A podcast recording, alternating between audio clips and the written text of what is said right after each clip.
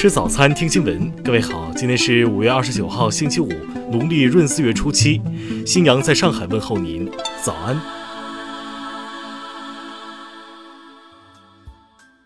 首先来关注头条消息。据美媒报道。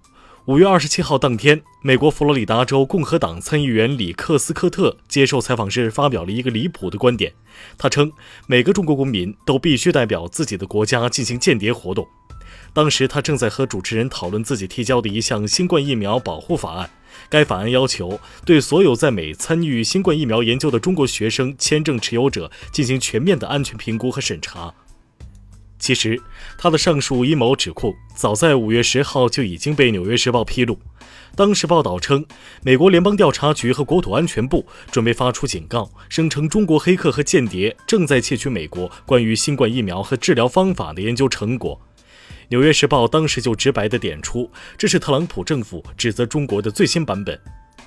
事实上，里克斯科特一直是参议院中对华立场最强硬的人之一，近来更是频繁发表反华言论。五月十一号，里克斯科特在福克斯新闻广播节目中还怂恿美国人不要买中国产品。他称，任何美国人都不应该购买任何中国制造的产品，他们是敌人。我们应该购买美国产品，这将有助于美国的就业。听新闻早餐，知天下大事。昨天下午。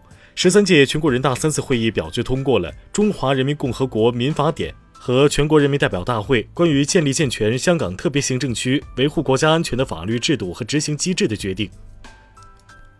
中国常驻联合国代表团二十七号晚间发表声明称，坚决反对美方对涉港问题妄加评论，已向美方提出严正交涉。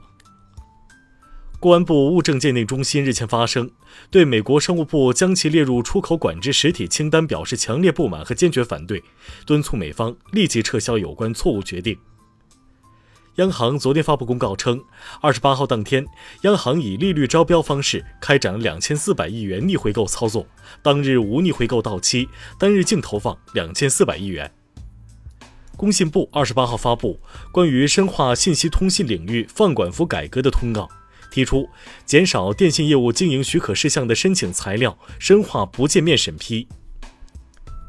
农业农村部、交通运输部、公安部二十八号发布通知称，决定从六月初到九月上旬，在全国集中开展违法违规调运生猪百日专项打击活动。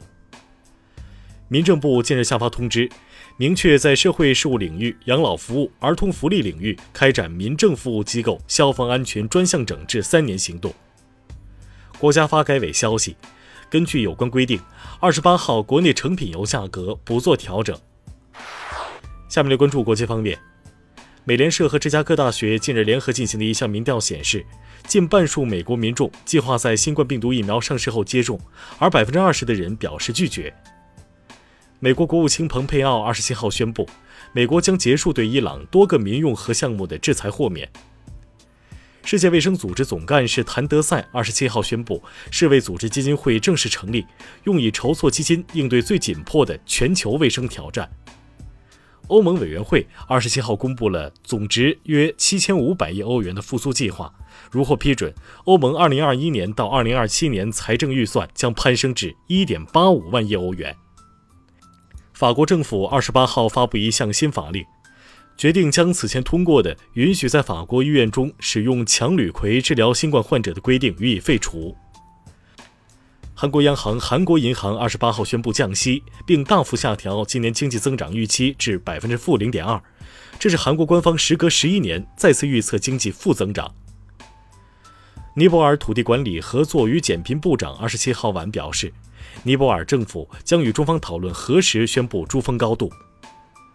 五月上旬以来，印度多地出现大量蝗虫，并造成农田损毁，部分城市区域也出现蝗虫群。印政府称，这是近三十年来遭受的最严重蝗灾。下面来关注社会民生。二十七号，广州最后一位新冠肺炎危重症患者顺利出院，这意味着广州市在救治新冠肺炎危重症患者工作中取得了阶段性成果。据媒体报道。山东济南将于六月起正式实施全面开放落户限制实施细则。根据文件，共六类落户途径可供选择。针对网传余姚三名辅警以处置改装车为由向当事人索要财物一事，当地公安局昨天通报称，已对涉事辅警作出停职的决定。二十八号早上，贵阳市宝山路贵州省公安厅门口出现路面凸起，相关部门已到现场展开工作，凸起原因正在调查中。近日。一段云南陆丰女生被多名男生殴打的视频在网络上传播，当地官方通报称，涉事男生已被警方传唤调查。下面来关注文化体育，毕马威咨询公司日前公布了欧洲足坛俱乐部品牌价值排行榜，皇马力压曼联和巴萨，连续第二年成为欧洲最具价值的俱乐部。本周三，英超官方公布了第三轮对俱乐部球员和工作人员进行新冠病毒检测的结果。这次检测共有一千零八人参加，其中四人检测结果呈阳性，他们分别来自三家英超俱乐部。国家大剧院二十七号发布通知，将于六月二号起对公众有序限流开放参观，多地剧院也重新开门迎客，六月份将迎来第一批线下演出。二十八号。绍剧猴戏电影《孙悟空大战红孩儿》在浙江绍兴举行开机仪式。该影片是继二十世纪六十年代孙悟空三打白骨精后的第二部绍剧猴戏电影，预计二零二一年春节期间上映。以上就是今天新闻早餐的全部内容。如果您觉得节目不错，请点击再看按钮。咱们明天不见不散。